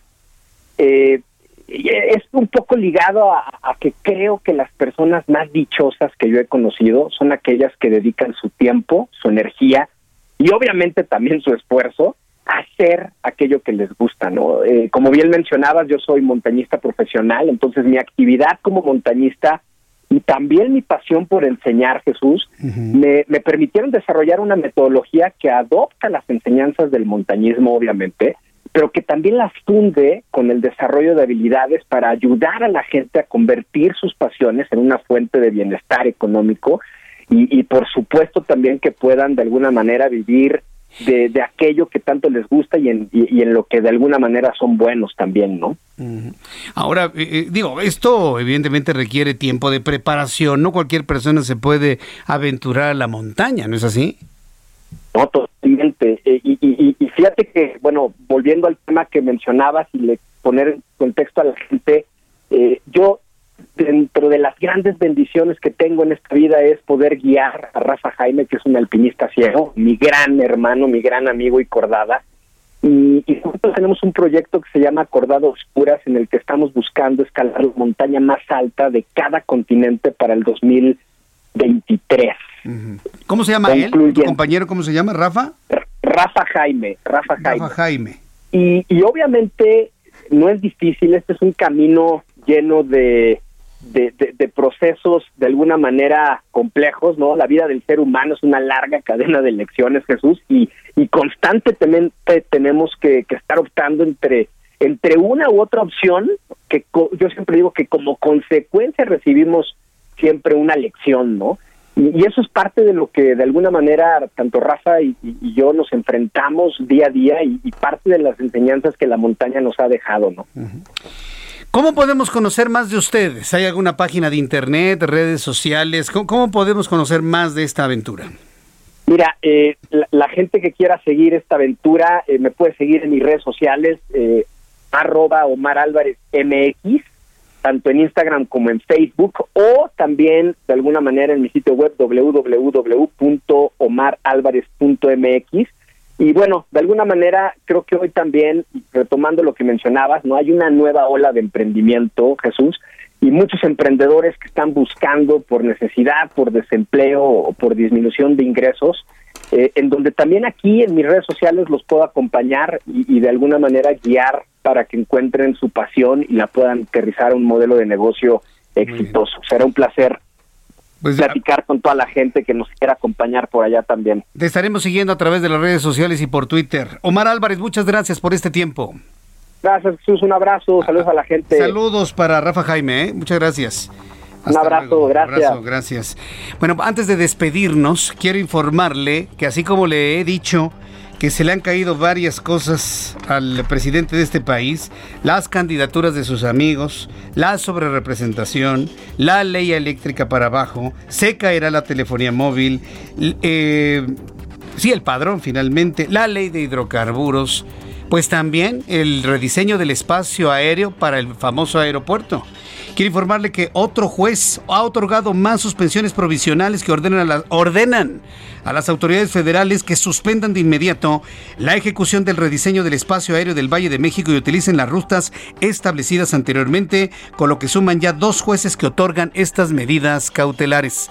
Asunto que habremos de analizar el día de mañana. Yo le invito a que a las 2 de la tarde nos reencontremos en la televisión y el canal 10. A las 2 por el 10. 6 de la tarde, Heraldo Radio en las frecuencias del Heraldo Media Group en toda la República Mexicana. Soy Jesús Martín Mendoza, nombre de este gran equipo de profesionales de la información.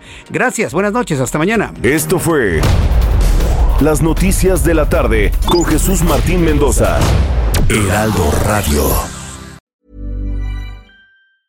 Hi, I'm Daniel, founder of Pretty Litter. Did you know cats tend to hide symptoms of sickness and pain? I learned this the hard way after losing my cat, Gingy. So I created Pretty Litter, a health monitoring litter that helps detect early signs of illness by changing colors, saving you money and potentially your cat's life. Pretty Litter is veterinarian developed, and it's the easiest way to keep tabs on your fur baby's health right at home. Go to prettylitter.com and use code ACAST for 20% off your first order and a free cat toy. Terms and conditions apply. See site for details.